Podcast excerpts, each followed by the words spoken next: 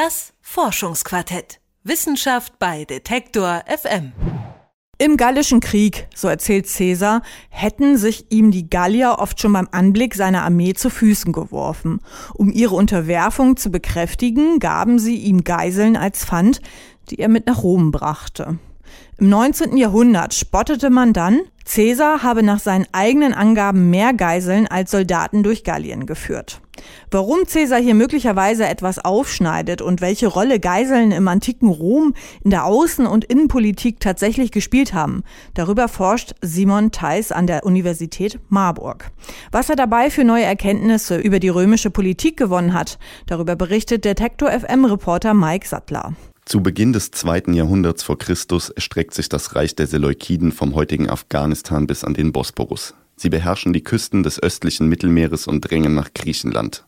Dort aber treffen sie auf die Römer, die Griechenland von Westen her erobern. Es kommt zum Krieg und 190 vor Christi schließlich unterliegen die Seleukiden der römischen Armee in Kleinasien. Im darauffolgenden Friedensvertrag fordert Rom Kriegsentschädigung, aber auch die Auslieferung von Geiseln, um den König der Seleukiden an den Vertrag zu binden. Ein solcher Austausch von Geiseln zur Absicherung von Verträgen ist in der Antike gängige Praxis, sagt Althistoriker Simon Theis von der Universität Marburg. Soweit man das sehen kann, ist das ein Institut, das es in der Mittelmeerwelt schon immer gegeben hat, offenbar. Also wenn es zu Kriegsbeendigungen kommt oder zu Kooperationen zwischen Staaten, dann werden Geiseln ausgetauscht. Das gibt es in der griechischen Welt schon früh und das wird auch bei den Römern so eingesetzt. Neu ist lediglich, dass Rom bis in die späte Kaiserzeit nie selbst Geiseln an andere Staaten stellt. Denn die Republik verliert zwar einzelne Schlachten, aber keinen Krieg. Deshalb ist es immer Rom, das seinen Gegnern die Friedensbedingungen vorgeben kann. Und tatsächlich vertraut Rom nicht einzig auf die Übersendung von Geiseln.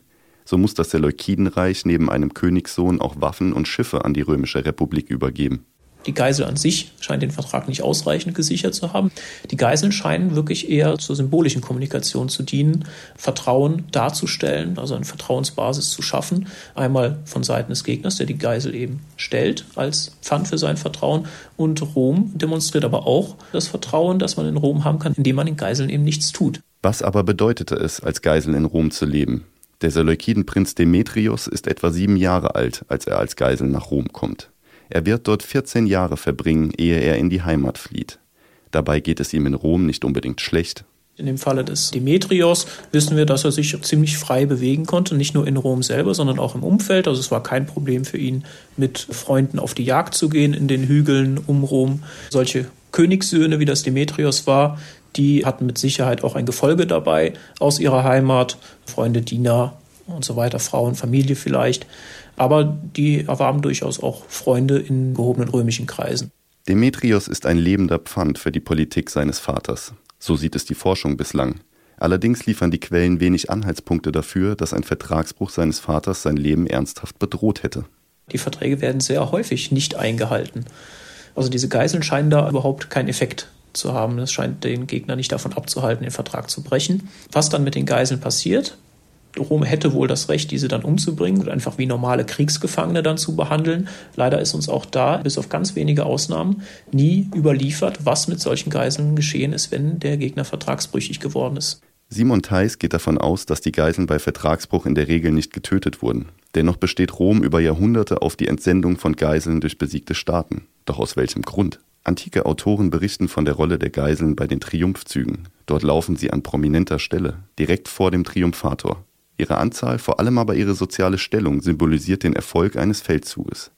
Wer überhaupt keine Geiseln heimführt, dessen militärischer Erfolg wird ernsthaft angezweifelt. Da haben wir einen Fall, wo ein Feldherr in Norditalien einige Eroberungen durchgeführt hat und nach Rom zurückkommt und dann wird ihm aber vorgeworfen, das seien gar keine echten Eroberungen, er hätte ja gar keine Sicherheiten mitgebracht, also damit sind Geiseln wahrscheinlich gemeint. Die römischen Feldherren scheinen also in der Pflicht gestanden zu haben, Geiseln als Kriegsbeute heimzuführen. Gleichzeitig galten sie als Symbol dafür, dass eine Region nun wirklich von Rom kontrolliert wird.